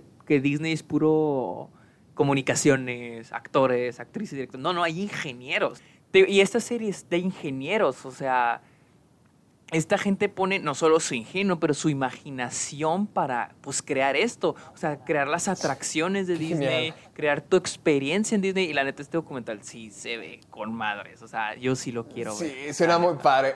Honestamente, cualquier persona lo puede ver, desde la gente que le gusta Disney, desde la gente que le gustan solamente las películas, o, la gente que. Hay mucha gente que son ingenieros, de hecho, y les gusta ver cómo es que se hace todo eso. Así que esta es una oportunidad perfecta para decir ah, ok, esta gente piensa así, esta gente imagina de esta manera, a lo mejor puedo aprender yo un poquito de eso. Sí, o sea, y es algo de que, donde te dicen de que no hay límites, o sea, tú imagínatelo y el chiste es crearlo para que la gente lo vea en los parques. Porque un chorro de cosas en Disneyland que dices, no mames, o sea, ¿cómo crearon esto? O sea, o cómo, por qué está pasando esto, o cómo esto.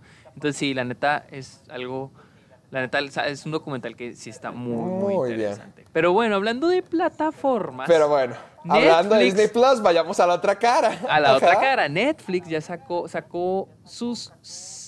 Llamémoslo, su contenido más visto. Más visto del 2019. Del 2019. Vamos, chécalo, chécalo. Ok, ok, ok. primero, primero películas, primero películas. Yo, déjame, yo te las digo. Yo déjame, yo te las digo. Y tú me dices el otro. Ok, número uno. Bird Box. Primero que nada, tenemos Bear Box. No me sorprende. Que no, a eso te voy a decir, no me sorprende en absoluto que sea Box. No, no me sorprende nada de nada. O sea, no, la neta. Todo el mundo habló de esa película, todo el mundo contrató Netflix por esa película. Por muy y sí me sorprendió bastante que, sea así. La neta a mí no me gustó Box, está muy. No la vi, no la vi, ni, ni se me antojó verla, de hecho. Sí, no, no la veas, no te pierdas. Pero bueno, a ver. número dos. Luego, número dos, Murder Mystery, la película de Jennifer Aniston, eh, Adam Sandler y el, eh, el de, Club de Cuervos. Chava Noble o ese. En serio hubo gente que sí vio esa madre, güey. O sea... Dicen que estaba divertida, ¿eh? Dicen que estaba divertida. Yo sí quiero verla porque me dijeron que estaba como, de que es súper relax, de que no te la tomes para nada en serio y te la pasas súper bien. Mm. Pero bueno, bueno.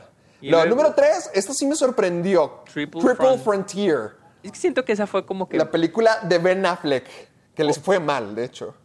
Yo vi que sí está medio malona. O sea, yo sí vi que está medio Sí, yo, yo, yo también. Pero ¿Y sale pura gente como que conocida, ¿eh? No, y eso que es, y eso que es el director de A Most Violent Year y de All Is Lost. Y, y esas son películas exageradamente buenas. O sea, a mí se me hacen bastante buenas. Bueno. Entonces se me hace. Uh, Luego. The Perfect Day. Luego. The Perfect Date con el sujeto este que todo el mundo ama, Noah Centineo. Ese güey que no sé cómo ese tipo explotó. Ese neta, tipo ese explotó no más por estar guapo. Ese güey dicen, neta, no es pedo a mí, me dicen que me parezco a ese güey. No, ¡Ay, sí, cálmese, no, no estoy, cálmese! No, no, no. Te sí te pareces, sí te pareces, ah, sí te pareces. ¿Por qué? Unos tipos en el cine me dijeron, oye, ¿te pareces a Noah Centineo? Le dije, sí, ya me... Oye, ¿tú, ¿no eres tú Noah Centineo? No, no, saben que obviamente oye, no sí soy te pareces poquito, ¿eh?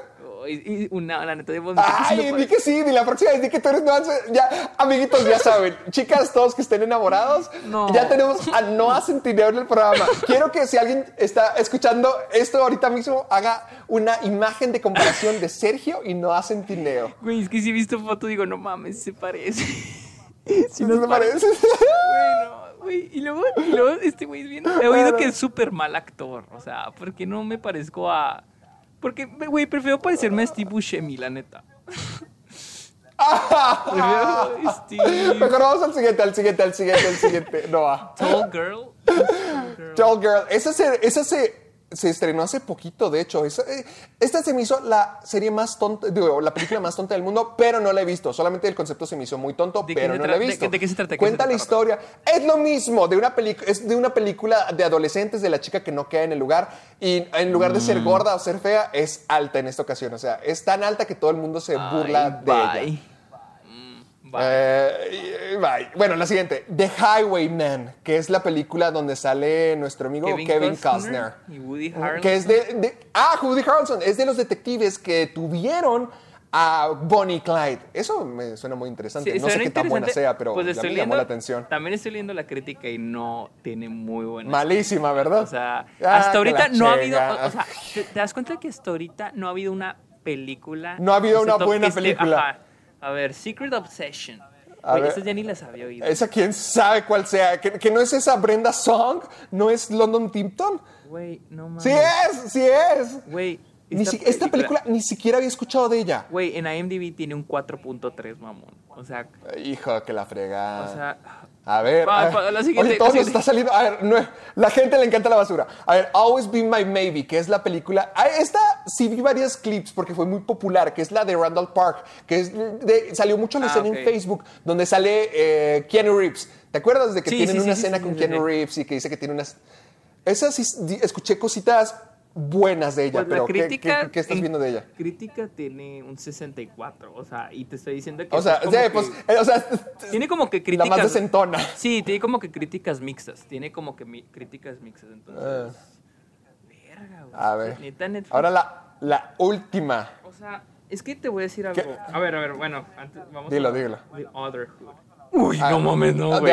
Quién sabe Tiene cuál un sea, quién sabe cuál 38 sea. de crítica, mamá. Oh, que la chet. No, pura película mala. Con Patricia Arquette. No, no, güey. Ay, bueno, ajá. Güey, güey, ¿dónde está Roma? ¿Dónde están? Ay, Dios. ¿Dónde- ¿Por qué, por qué te digo Netflix tiene Y eso que sí películas? tiene, es que sí tuvieron películas muy buenas. Es que tuvieron películas muy Güey. buenas originales que no les dan tanto marketing como deberían. Exactamente, o sea, neta. Mira, así de fácil te voy a decir que la serie Marianne no está, eh, no está en lo de series y Marianne se supone que está muy, muy. Bueno, ahorita, ahorita vamos a las series, pero por y- ejemplo, te voy a decir, Bueno, estas, ul- ahora- te digo, estas últimas semanas estoy sorprendido porque me la he tú sabes, me la he pasado hablando mal de Netflix y del contenido que tienen. Pero en serio, vida. respeto, mis respetos a las películas que van a salir estos próximos. Vi The Irishman. The Irishman. Excelente. Vi Marriage Story. Marriage Story. No mames. Y pues ya la que salió, El Camino. O sea, güey. Y creo que viene de tu- los El dos. Camino ahí viene en diciembre te salen Los Dos Papas. Que también está sonando bastante para los Oscars. O sea, ahorita Netflix tiene tres super ultra mega contendentes para el Oscar que son The Irishman, Marriage Story y Los Dos Papas. Wow. Entonces, No Y yo te voy a manches. a que O sea, nadie sí las está va a ver, fuerte, güey. sí está fuerte. O sea- pues deja que se estrenen, a lo mejor, a lo mejor es como Roma, de que eventualmente la gente lo va a escuchar tanto que la va a ver porque la tienen ahí disponible. Sí. O sea, si dicen de que Pero- ah, The Irishman, pero The Irishman, la que- super película pues nominada sí, al Oscar, que pero- está en Netflix, cualquiera la va a poder ver. Pues sí, pero el problema es con- que con The Irishman, güey, dura tres horas y media. Y la gente que usa, que ve Netflix no se pone a ver una película de tres horas y media. Eh, No, la de Marriage nombre, nombre. Exactamente. Y luego la de Marriage Story. Marriage Story, yo digo que la gente sí la va a ver, pero como está un poco como. O sea, es que la neta, la gente que. La mayoría de la gente que ve estas películas que están aquí, todos esos números son gente que dice, ay, vamos a ver qué película hay. Y se ponen a ver. No es gente que dice de Ándale, ah, vamos a ver Marriage Story. O vamos a ver The No, Irishman. no. Vamos a ver. Y lee los dos No, papas. es como ¿tú que? ¿qué hay? ¿Qué hay? Es como que poner, ¿qué hay en la televisión? Así como que, ah, bueno, esto. Y luego la de los dos papas, que trata sobre una conversación entre el Papa Francisco y el Papa Benedicto. O sea, o sea es con eh. Jonathan Price y con Anthony Hopkins. Y está sonando demasiado. O sea, es favorita Wow, los Óscares. wow. ¿Tú crees que la gente se va a querer poner a ver una película sobre dos papas, güey? En Netflix. Cuando pueden ver Beer Box, No, mamón. no. Pueden ver Murder Mystery. Pueden O ver cuando pueden ver Shrek 2. Shrek Ay, 2. güey, güey, oj- ojalá la gente viera Shrek 2, la neta. O sea, prefiero mil veces que vean Shrek 2 que cualquiera de las películas que están aquí. Neta, qué decepción, neta, de la gente. O sea, no con Netflix, porque Ay, la neta. Netflix, porque Netflix, la neta, seamos honestos, quiere vender, quiere vender algo, ¿no? Entonces, pero la gente en serio, ¿por qué ve estas cosas? O sea, esto no es culpa de Netflix, ya ahora sí, neta, se mama. Ahora vamos a las series, yo digo las series. Stranger Ah, Things. Chale, déjame las digo. Mira, primero que nada está Stranger Things y eso está muy bien. Sí, la Porque neta. la tercera temporada me encantó y es obvio que iba a ser la primera. Sí, era obvio. Es obvio, es obvio. Es, la, es la serie más popular de Netflix. Sí, Luego sí, sí, está The. Umbrella Academy, que también se entiende, y The Umbrella Academy también me gustó. Siento que hay mucha calidad en esa serie. Así Yo que no sí, sí, ya sé por qué es la segunda. Está padre, deberías de checarlo. A ver. ¿Y lo Luego, Money Money Heist. Ah, no, perdóname. El- la Casa de Papel, no Money Ay, Heist. sí, sí, esa. Yo La que- Casa de Papel, temporada 3. Ay, ay, yo he oído puras cosas malas. Está bien, está bien. No he visto La Casa de Papel, ya se me antojó verla. De hecho, quisiera verla, ya se me está yo vi el, antojando, ¿eh? yo vi el te lo resumo. cosas. Yo vi el te lo resumo y la neta sí sí ¡Ay! ¡Ay! ¿Cómo friegas con Telor? Ya, a la siguiente. Sex Pero- Education.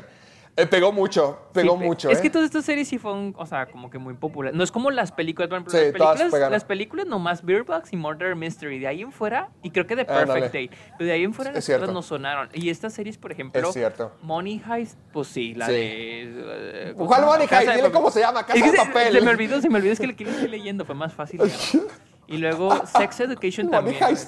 You, güey. Sex yo, Education. yo me acuerdo Se que. me antoja, ¿eh? Sí se me antoja. Neta, está, la neta estaba viendo You y qué serie tan mala, güey. O sea, se me hizo bien tonta. Eh, ah, es la siguiente, de hecho. You es la siguiente. Dicen que a mí también me dijeron lo mismo. Y esa salió a comienzos del año, ¿eh? Casi, Sí, casi sí, por sí, enero, me acuerdo. Pues, güey, por ejemplo, Y- Bird Box y- salió en y- diciembre. Bird Box salió es en cierto, diciembre es cierto. del año pasado. Sí, dicen que está malísimo. A ver, el siguiente sí me sorprendió que sea Our Planet, que es una parte de, de- Es como tipo documental que explota, digo, que busca como ocho lugares hermosos de nuestro planeta. Y es como que, ah, caray, ¿qué, qué onda? ¿Qué es eso? Eso no es ¿Cuál como... es esa, güey? La estoy buscando. No, no la escuché tampoco. Our Planet. Other Es Planet. acerca... Our Planet, nuestro planeta. Ah, aquí dice Other Planet en el artículo. Ah, Our Planet se llama. Ok. Our Planet. Es que aquí lo Bueno. Pero Ah. bueno, la siguiente, la siguiente. Pues al parecer tiene muy buenas reseñas. Está, al- es la primera cosa que Es que es muy que diferente en series que películas, ¿eh? ¿Te acuerdas de Pues que sí, antes pero- Netflix era pero- asociado por las series, no por las películas? Pues, bueno, eso sí. Pero por ejemplo, aquí, por ejemplo, qué buenas series hay. Stranger Things. Sí, Pues tú la- dices- eh, hay un friego de buenas series como Stranger Things, The Umbrella Academy, La Casa de Papel. Yo no Sex oído- Education yo fue la- muy popular la y escuché casa- buenas cosas yo no de ella. Yo he oído puras cosas malas de la casa de papel. Pero, ¿Es o en sea, serio? Yo he escuchado muy buenas cosas. Yo he oído cosas malas y neta cuando vi el te lo resumo dije de que verga, esa serie sí está mala. Pero se, se ve entretenida, o sea, es entretenida Ok, como las mejor. de arriba. You sí no todo está tiene que mala. ser Breaking Bad. Sí, Sí, sí. no Pero a ver, Unbelievable. Unbelievable, ¿Cuál es esa? ¿Quién sabe cuál sea? Sí, no, es nueva. Pero sale Tony nueva. Collette, sale Tony Collette. Salió hace como dos, tres semanas. Yo vi el primer capítulo y la neta está interesante, pero sí me aburrió. La neta, ya no la seguí. Ah, no pienso ¿para que, que, sea y para que tú te aburras, para que tú te aburras, sí La está fuerte. Sí, porque la neta, a mí, la neta yo no suelo aburrirme, no, suelo- no soy de las personas que dicen, ay, me aburrió porque está lenta. No, al contrario, me gustan, pero esta película sí. Es que la, la protagonista me daba flojera, güey. La neta me da mucha flojera. Pero bueno, Death to Me, ¿cuál es Death to Me? Ni idea. ¿Cuál es Ni esa? idea. ¿Cuál es esa Death to Me? A ver, No sé, pero sale Linda Cardellini. Bueno, la siguiente, la siguiente. ¿Qué le importa? When they, when they see us. Oh, Tam- También, ok. quién sabe cuál sea, ¿eh? Es la- es- ¿Cómo que cuál? de- Es la de, es la de esta Ava, esta Ava DuVernay, la, la tipa de, de 30th, la de los chavos de Central Park.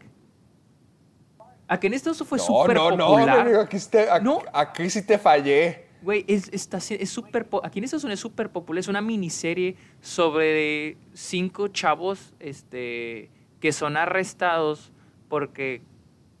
No, sé, no, no, no la matan. Matan a una chava, pero ellos son ar- alguien mata a una chava o la viola. No, nomás la viola, creo. Ajá. Y ellos los arrestan porque estaban ahí.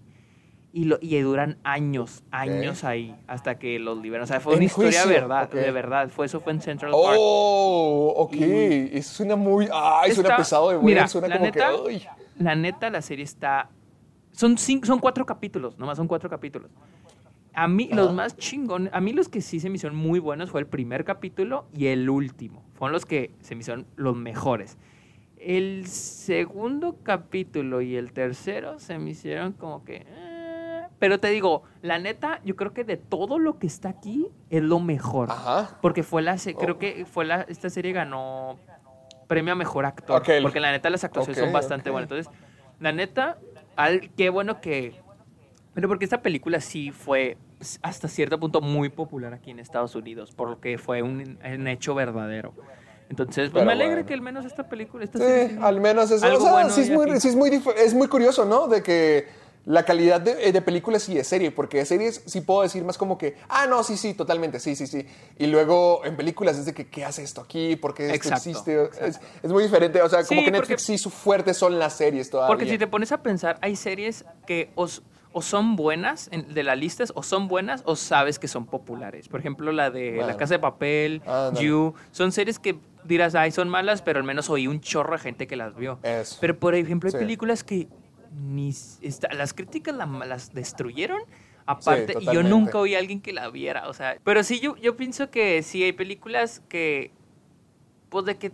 No sé, es que hay que hay muchas más películas. que, mira, cosas como Cam, como, como la de Cam Girl, no, no tuvo tanto impacto como debería cuando sí, en lugar de eso, es lo popular. Netflix cuando se trata de películas, sí hace más como estudios demográficos para ver como que Sí, qué es lo ver que la gente pega. le interesa ver. Ándale, en lugar de hacer algo bueno, también se esfuerzan más que nada por hacer tendencias, porque sí, vamos a tener programas geniales y series geniales, créeme. Tú que odias Netflix con toda tu alma cada cinco días, te aseguro, hay mucha calidad de Netflix. El problema Pues es cómo lo marketean. Mindhunter, está. Mindhunter, desde caricaturas hasta reality shows, hasta películas. Netflix tiene un montón de calidad. La cosa es que ven qué es lo que pega. Sí, y estas pero- cosas es Sí, lo que pues, aquí- pega. Aquí, se ve, o sea, pues también ahí no puedo culpar, aquí no puedo culpar a Netflix, la neta, o sea, aquí pues es la gente que ve estas series. o sea. No, a mí, a, mí me sorpre- a mí me sorprende bastante que no esté la de Sierra Burgess. No sé si escuchaste esa de que Sierra Burgess es una perdedora o algo así. Mm, no, Total. a mí me sorprende que no esté Russian Doll, porque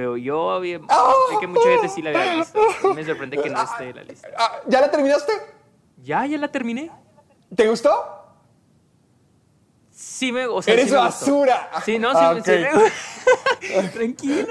Debo decir, o sea, la premisa sí me gustó mucho. Sí se me hizo de que, Ajá. wow. Pero hubo detallitos que no me gustaron. Pero sí se me hizo disfrutable, o sea. Es mi, serie es mi serie favorita de este año. La amo con todo mi corazón.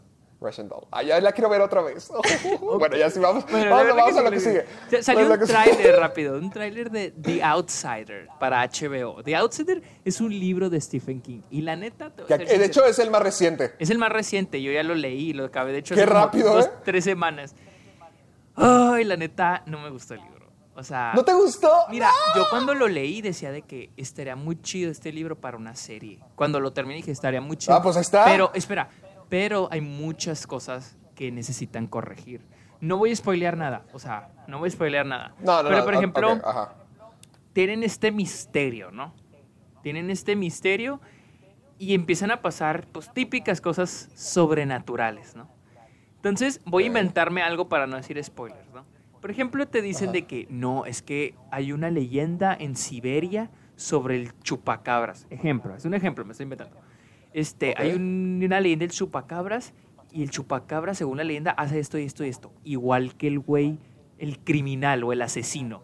Dicen, ah, sí, Ok. cierto. Entonces, todo, o sea, literal en el libro, todos son puras suposiciones basadas en leyendas de, de otro país, literal. Y así se construye el personaje. Nada es exacto. O sea, sí, son exactas las cosas de que, mira, es que en esta ciudad pasó igual que aquí con nosotros. O sea, tal vez es el mismo monstruo. Y probablemente esas cosas sí, Sí. te convencen. Pero hay cosas de que te dicen de que no, es que el personaje toma la forma de cierta cosa. O hace, tiene ciertos poderes, ¿no? Pero son cosas que se van que van diciendo, porque como, se, como tienen las pistas, dicen, ah, probablemente es así, y así, literal, la- nunca te dicen si era así o no. O sea, todo Muy ambiguo, es muy misterio- ambiguo. Sí, toda la construcción del, del villano, por ejemplo, se basa en puras Ajá. suposiciones de los personajes principales. A mí se me hizo como que... ah, como que dije de que no mames, o sea, y la neta no me gustó, no me gustó eso. Te digo, la No, primera yo, parte yo- del libro yo no puedo decir nada. Digo, te digo, la yo primera quiero leer el libro. Yo tengo el libro, pero no lo he leído. Es- ese es mi problema. Digo- Así que yo me ahorro. Pero se ve padre. A mí me gusta Jason Bateman y además es una serie de HBO y Sí. siento que eso está muy Digo, cool. O sea, tiene- HBO es calidad. Digo, en, en- en realidad el libro tiene muchas, mucho potencial para una serie. Incluso el libro puede ser tres o cuatro temporadas. Entonces, por ejemplo, donde yo me Wow. imagino que debería caer la primera temporada, es como que mis partes favoritas, son las mejores partes del libro. Pero ya cuando empieza a tomar este aspecto sobrenatural y todo ese pedo, y que no está bien desarrollado, es cuando digo que... ah. Entonces siento que la serie sí tiene potencial, pero deben de corregir muchas cosas, o al menos darle desarrollo a esas cosas que el libro le faltan. Pero, yo pues, confiaré en ti en esta ocasión porque yo no sé nada. Sí, o sí. sea, Pero sí, bueno, bueno, va. vamos La a- siguiente es la que sí se me hace bien curiosa. Sobre todo porque cuando vi la imagen de Daniel Kaluuya enseguida de Barney, sí dije, ¡ah, caray! ¿Qué ¿Qué está se viene? pasando por aquí? Acá, explícanos. Pues Mattel confirmó que va a haber una película de Barney, el dinosaurio morado. ¿De- ¿Se acuerdan de Barney? Pues Ajá, va a ser a producida por película. Daniel Kaluuya. Daniel Kaluuya es el chavo de El- Get Out. El que Get Out. De Viudas, de Black Mirror. Black Mirror. Es mi amigo, es mi amigo ese hombre, de Black Panther. Y, y al parecer la idea fue de él. O sea, mira, aquí tengo un- una, una cita que él dijo. Mira, um, Barney fue una figura ubicuous, no sé qué es eso en, en español, en, en muchas de nuestras... Importante, nuestras- importante para nuestras- para nuestras niñez. Para- ajá. Ajá. En, y él desapareció, desapareció. De a hecho, sí. ¿te acuerdas cuando, cuando éramos niños? Barney era una locura, o sea, Sí, sí, sí, Barney sí. era por todos lados. Ahorita programas infantiles ya podemos mencionar como Paw Patrol o cosas así Ajá, por el exacto. estilo. Y dice, y nos dejó pues un malentendido. Pero Barney o sea, sí no sabemos qué había pasado. Dice, estamos emocionados de explorar una, de una manera más moderna a este héroe Héroe, héroe, Barney es un héroe. y observar el mensaje de Ah, yo te amo, de- tú me yo amas. te amo. Ajá. Ah, Y no te, no, no te creas, sí se va a hacer lindo. yo- que puede durar el resto mira, de la vida. o sea, la idea, sí. sí. o sea, mira, güey, tuvimos una película de emojis, mo. O sea, ya neta, una película de Barney, ya no digo. No, "Ay, no neta". suena ridículo. Sí, no siento O sea, tuvimos ridículo. una película de Dora. Tuvimos una película de Dora que estuvo buena. Así de fácil. O sea, yo no la vi, la neta, no puedo opinar de eso. Pero, por ejemplo, buena, los emojis, güey. O sea, yo creo que es más a loco los emojis que una película de Dora o de Barney. O sea, neta, lo de los emojis aún sigo procesando, digo, como una película de emojis, güey. O sea, ¿cómo? ¿Cómo Ajá. existió, cómo existió esa cosa, güey? O sea, una película de Barney, digo, ok. Una película de, de, de- ¿cómo se llama? De, de Dora, digo, ok, son personajes, ¿no? Pero de los emojis, ok, superemos ya. ya, ya, déjalo ir, déjalo ir. O sea, es que me pongo a pensar en las formas que puede tomar esa película. Digo, o sea, pues, si, si este tipo, porque al parecer la idea es de él. O sea, si la idea es de él, es porque, si él trajo la idea es porque él O tiene sea, él está apasionado, algo. él está apasionado Ex- por el proyecto. él suena- quiere hacer la película de Barney. El tipo suena apasionado por eso. Entonces Eh, digo, a lo mejor sí es muy importante para su niñez y así mismo quiere como que, ah, ahora es mi momento para transmitir un eso, o legado, sea, ajá, que dejar un legado Eh. de, de que Barney dejó en mi infancia. Y digo, Y no sí, se me hace malo, o sea, nosotros nos, nos emocionamos por películas de superhéroes o películas Exacto, de Tarantino exacto. o películas así, o sea, porque los niños no podrían tener su propia versión de algo, de alguien que ya sabemos que es muy talentoso. Exacto, te digo, y, y me gusta, me gusta, porque el tipo se ve que tiene pasión para hacer esto y lo quiere hacer, entonces él tiene idea, no, no es algo fabricado por un estudio, o sea, no es algo fabricado para hacer, probablemente sí en parte para Mattel, pero hay alguien en la cabeza. Mattel, Mattel, Ay, Mattel. Whatever, bitch. Pero, pero, pero, pero, pero, se- hay alguien en la cabeza del proyecto que sí está apasionado por eso. Güey, ¿a poco crees que alguien hubo apasionado por hacer The Emoji Movie? No, y, y ve cómo salió, ese es el punto. Nadie, no, no había pasión en ese proyecto y ve cómo salió. Aquí hay, es un Daniel Kaluuya, alguien que sí sabe de calidad, que quiere hacer una película porque le apasiona. Y de su, de su niñez a lo mejor. Eso se me hace fantástico. Sí, a mí O sea, también se me hace salir- bien. Yo siento que podría salir muy bien este PEX. Sí, incluso, me vas a matar por lo que voy a decir, pero No, incluso me imagino algo estilo Paddington. Algo estilo Paddington. Ay, yo ya sabía, ya sabía que ibas a Güey, hacer eso. mira, es, es, güey, es algo, es un personaje ficticio, puede ser hasta tipo estilo live action, y ese y el tipo es británico, chance hasta es este es el- la, la película es este ambientada en Inglaterra, no sabes, o sea, A me mejor. Digo, pueden, hay muchas posibilidades. Y la neta te digo, si el tipo está apasionado por hacer esto, yo digo que sí le puede salir muy bien. Entonces, Totalmente, yo concuerdo contigo. Ah, oye, no andamos tan amargados en esta Sí, ocasión, no, como que estamos muy... más Estamos bien. Bueno, y tenemos, tenemos, ¿cómo la ves que Once Upon a Time, dilo, dilo. Once Upon a Time in Hollywood no va a ser estrenada en China? ¿Por qué? ¿Por qué seguimos hablando de esa película? ¿Qué pasó? Pues se supone que el estreno en China iba a ser este fin, el siguiente fin de semana, el 25 de Once Upon a Time in Hollywood. Pues resulta que ya no se va a estrenar. No hay nada confirmado, pero alguien interno dijo que la hija de Bruce Lee metió como que una solicitud, una madre así, a, a- Shit. a la esta de cine en China, diciendo que Ajá. es una falta madre, es una falta de respeto a mi papá. ¡Ah, la Este, fregada! Sí se enojaron Y- por lo de Bruce Lee. y lo consideraron y dijeron de que sí, no. Y le dijeron, puedes cortar las escenas de Bruce Lee. Y Quentin Tarantino dijo que ni madres que no las va a cortar. Que, que de hecho él ya antes sacó. creo que leí que- eso. yo leí que, por ejemplo, Django, creo que es para. No me acuerdo en qué país le pidieron que si la podía cortar. Y creo que sí. En China, creo que también en China le pidieron que si podía cortar. No, mujer- mujeres vatos. Creo que en China pues, le pidieron que si podía cortar las escenas de desnudos y una parte, hay una parte, alguna partecita, y ahí este Quentin Tarantino dijo, accedió, dijo, ok, sí, voy a cortar eso para el lanzamiento en China, no hay problema. Pero yo siento que como lo de Bruce Lee, pues es hasta parte, parte esencial de la película, tiene una esencia tarantinesca en la película y digo que por eso no lo va a cortar. Entonces, este... No sé, o sea... ¿Tú qué opinas? Mira, a mí, a mí, mira, yo con mi opinión siento que Tarantino hizo lo correcto porque creo que él mismo había dicho que está harto de vivir en una, en una sociedad. Ah, otra vez, ahí vamos a lo mismo. Ya, ya arruinaron esa palabra para mí. que vivimos en una sociedad donde ya todo quiere ser políticamente correcto. Y él dijo, Nel, yo no voy a hacer eso. Así que diciendo, yo no voy a cortar mi película, es diciendo, es Tarantino diciendo, a mí no me importa el dinero, yo quiero hacer cine, yo quiero hacer arte, yo quiero hacer la película. Yo quiero que la gente vea mi película como tuvo que ser hecha. Y, eso me parece bien, o sea, si, si se, me hace muy... Sería ya meternos en política, o sea, la culpa yo siento que es de China, porque hasta, por ejemplo, en China bloquearon la imagen de Winnie Pooh porque lo asociaban con el, con el gobernador, el presidente gobernador, el regidor, el rey de China. O sea, y por eso mismo están súper censurados. Aquí Quentin Tarantino no está haciendo nada mal. Es China, pues, con sus costumbres. Pero yo siento que aquí es algo diferente porque, mira, número uno aquí porque lo pidió la hija de Bruce Lee. Y número dos, porque ponte a pensar, ponte a pensar, imagínate que en otro país un, un güey muestra algo, algo malo. Porque, por ejemplo, Tarantino dijo, no, es que Bruce Lee era así, era un cretino. Hasta cierto punto era un cretino. Eso fue lo que dijo Tarantino. Lo que, Pero imagínate que, dime una figura mexicana así que todo mundo, Pedro Infante, por ejemplo. Imagínate que alguien Imagínate que para Disney en Coco hubieran puesto a Pedro Infante así.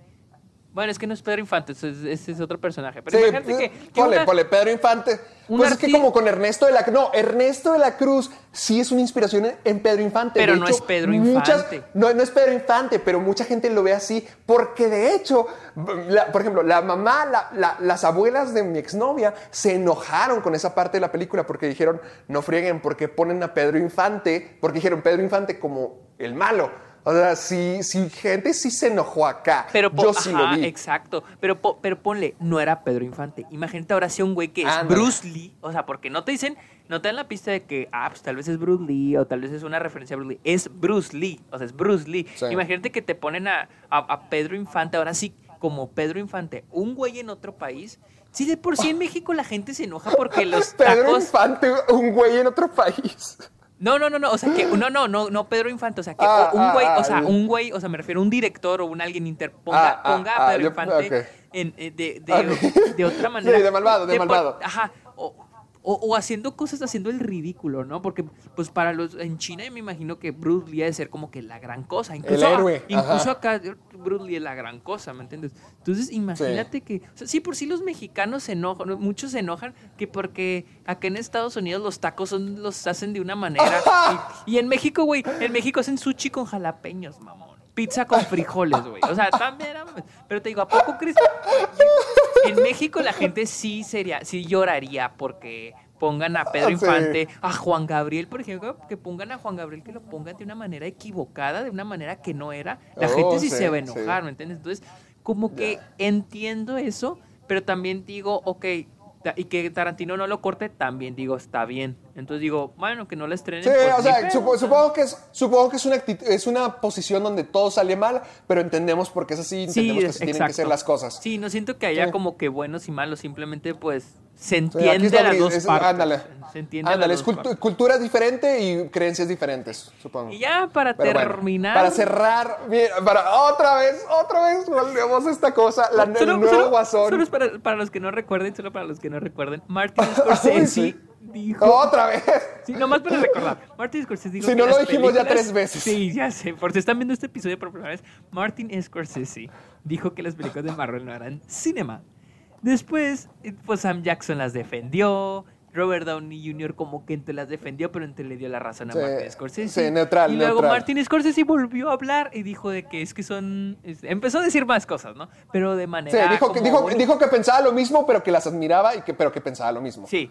Y hoy salió una noticia donde Francis Ford Coppola, el director de la trilogía del Padrino y Apocalipsis ahora, dice que él está de acuerdo con Martin Scorsese. Incluso dijo que él admira a Martin Scorsese porque lo dijo de una manera linda. linda. Porque dice, linda. para O sea, Francis, no, Francis Ford Coppola lo dijo así como un desgraciado. Sí, dijo que, dijo. eran, que era como una decepción o No, un, des- un des- despicable. Despicable es como que unas... Despreciables, despreciable, eran despreciables. Que son O sea, despreciables. llamó al cine de Marvel despreciable. Despreciable. El creador del Padrino dijo que Marvel es despreciable. Dijo, neta, dijo, Martin, en serio lo dijo de una manera bonita, porque para mí son despreciables. Dijo, ¿cómo es posible que hay gente que va a ver? O sea, literal, todas las películas son las mismas. Es como ir a ver la, una, la misma película 20 veces.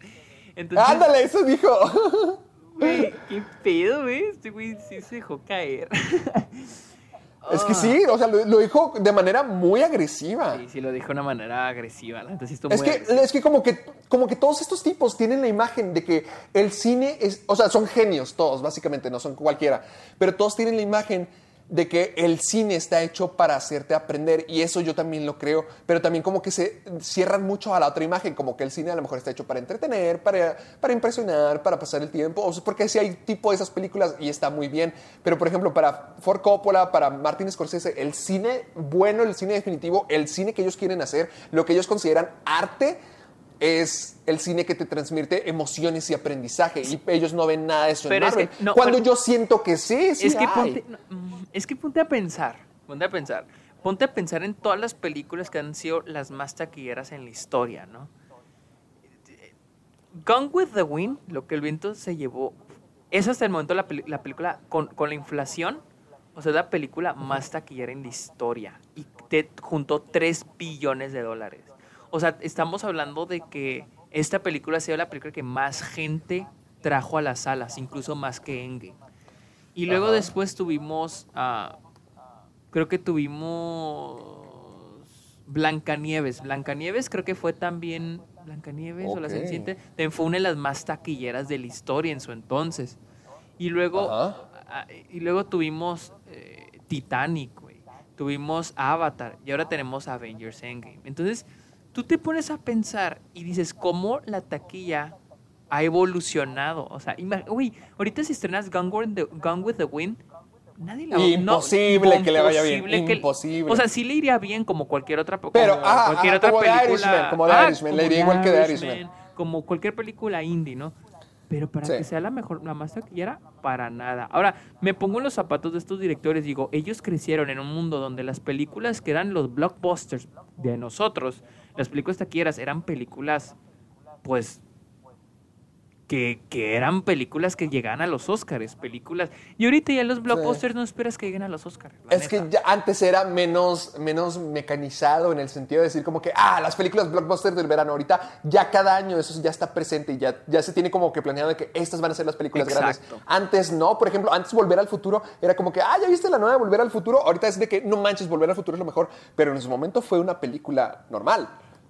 No, y, y ponle, o sea, eran películas, o sea, ese tipo de O películas. sea, que- era una película, era una película que no se planeaba, era una película, o sea, no se planeaba en el sentido de que vean, Ah, ya viene la nueva película de Volver al Futuro. Ahorita los blockbusters son continuación de algo que Sí, ya sí, sí. existe. O remakes, o son parte de una franquicia, y antes no, o sea, se fueron Eso. construyendo. Jurassic Park pues, es se problema. construyó, o sea, desde en los 90, ¿me entiendes? Entonces, me pongo. Por ejemplo, no, no, es un, no es un blockbuster, pero algo como Get Out es algo cercano a decir que causa tanto impacto en la audiencia normal como en la, en la audiencia que sabe mucho y se involucra mucho te- con el cine. Pero yo te puedo apostar que estos directores prefieren, o sea, prefieren ver cosas como Get Out, cosas chiquitas que se hacen grandes por el Sí, contenido, totalmente. por la Es que calidad. exactamente. Digamos que películas como Get Out podría ser un equivalente a lo que antes hacía en, en- Exacto. de blockbuster, Exacto. pero no es un blockbuster ya. O sea, ya los blockbusters es la continuación, la secuela, el reboot, el remake de esto y- que ya y existe. no te vayas tan, no te vayas, o sea, simplemente el, el presupuesto. Get Out costó 5 millones, güey. 5 Ándale. millones nada más. Y Un creo- Avengers, ¿cuánto costó? 250. Avengers, Ajá. ¿cuál de lo- hasta donde yo sé. Cualquiera, cualquiera. O sea, cualquiera de esas películas de Marvel cuestan Güey, 200 hasta- millones. Hasta donde yo sé, Infinity War y Endgame entre las dos fue un billón de dólares. Fue lo que costó. O sea, Wow. entonces te digo, y Get Out costó 5 millones. Ahora, no es tanto cu- cuánto dinero la hagas y así, ¿me entiendes? Pero no, también no, cómo el contenido Pero ya son películas eh, diseñadas para hacer eso, para ser grandes. Como si dicen, si es, si es un parque de diversiones porque ve, le meten un montón de dinero para que sea una experiencia donde tú vayas y sea como que, wow, esto es increíble. Y no, y si hay, yo, yo sigo creyendo que películas como Marvel sí dan oportunidad de aprendizaje y de entender cosas de diferente manera que a lo mejor estos hombres no valoran. Pero, pero eh, sí, sí entiendo de que es un, un, aspecto diferente, ya es un cine diferente, pero también siento que si se pasan al decir como que ah, es despreciable, es basura, siento que simplemente no lo, no lo, no es lo suyo. O sea, Martin Scorsese lo dijo bien. Sí, ah, exacto, eso te voy a decir, o sea, yo siento que tampoco es basura, pero pero sí, sí. o sea, fíjate qué tan feo estuvo la cosa que vino Francis Ford Coppola y dijo, no, yo soy peor, déjame lo digo como soy. Sí, voy a defender a este güey, voy a cubrirlo, voy a hacer su escudo. Pero. Ándale, de qué. pero es que también me pongo a pensar, digo, es que sí, todas las de Marvel son, siento que sí, a cierto punto sí es lo mismo y lo mismo y lo mismo. Las películas. Es que, es que hay una fórmula. O sea, siento que, al menos a mí, la única que, que a mí resalta pero resalta como que digo, ah, me dejó algo, porque la neta ninguna me ha dejado así. Sí, digo, por ejemplo, Iron Man es mi película favorita del universo de, Marvel, o, o pero pero no es como que me ha dejado así de que, ah, mira, aprendí esto. yo siento que la única del que siento que dejó algo para mí fue Black Panther. Fue la única, literal. No ha habido, siento que no ha habido otra. Sí, hay otras. No digo que las demás sean malas, simplemente digo, ah, pues no sé, Guardián de la Galaxia no me gustó mucho. Es que todo lo ven de diferente manera, todo lo ven de diferente manera. Pero, es que eso sí me gustó de los comentarios de Martin Scorsese y hasta también de Robert Downey Jr., que dijo, pues, pues o sea, cada quien tiene lo suyo, cada quien tiene lo suyo, eso dijo, básicamente. O sea, no es lo mío y listo. Exactamente. Entonces, sí, o sea, pues o sea, como dijo Robert Downey Jr., es cuestión de perspectiva, dijo. Y está bien que cada quien tiene su perspectiva, o sea, no todo el mundo puede tener este, la misma perspectiva. y de eso se trata la diversidad, o sea, de que cada quien piense de manera diferente y de, de una interpretación distinta. Pero Muy bien, amiguito. Creo que ahí es donde cerramos ya en esa nota el episodio de esta semana del Club de los Amargados, porque yo ya tengo que ir, correr y tomar un vuelo para volver a Chihuahua. Y tú de seguro vas a ver The Irishman por catorceava vez. Basura humana. No, de hecho se estrena, no, The Irishman se estrena el primero de noviembre acá en cines, así que probablemente se la ya, Cállese, cállese, basura. Órale, pues, a ver, ¿dónde te seguimos? Yo estoy en Twitter como arroba real Sergio MU y en Instagram como Sergio EME98. ¿Y tú dónde estás? Ok. A, mí me pueden encontrar en, en, YouTube como Caja de Películas, también en Facebook y Twitter como Caja de Películas. Y en Instagram me pueden encontrar como soy Héctor Portillo. Así me pueden encontrar. Ese es el nuevo nombre de mi Instagram. Así es como lo vamos a manejar ahora. Y no, no, se olviden seguir a mi amiguito y a mí en todas nuestras redes sociales porque siempre estamos comentando de algo y hasta incluso de vez en cuando nos tiramos basura en Twitter para que oh. sigan y vean todo el asunto. Mm, creo, que, creo que me voy a poner soy Sergio Muñoz en Instagram ahora. Oh, qué maldita basura. como siempre, ya saben que pueden escucharnos aquí en Spotify o nos pueden escuchar en o en iTunes. Ya estamos en diferentes plataformas para que cualquiera de su elección la escojan ustedes y ustedes prefieran qué es lo que más les conviene. Al igual que todo es siempre gratis y si tienes alguna de las cuentas premium te puedes descargar el programa para llevarnos contigo al gimnasio, a la escuela, en el camión, donde sea. Nosotros te podemos acompañar y espero que, nos, que ustedes nos acompañen a nosotros. Así que pues eso es todo por nosotros y muchas gracias por escucharnos y nos vemos el siguiente en la siguiente ocasión. Nos vemos.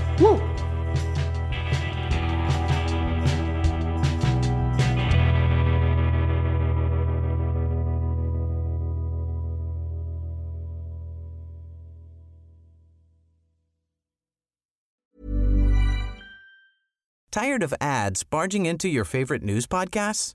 Good news. Ad-free listening is available on Amazon Music for all the music plus top podcasts included with your Prime membership. Stay up to date on everything newsworthy by downloading the Amazon Music app for free or go to amazon.com slash news ad free. That's amazon.com slash news ad free to catch up on the latest episodes without the ads.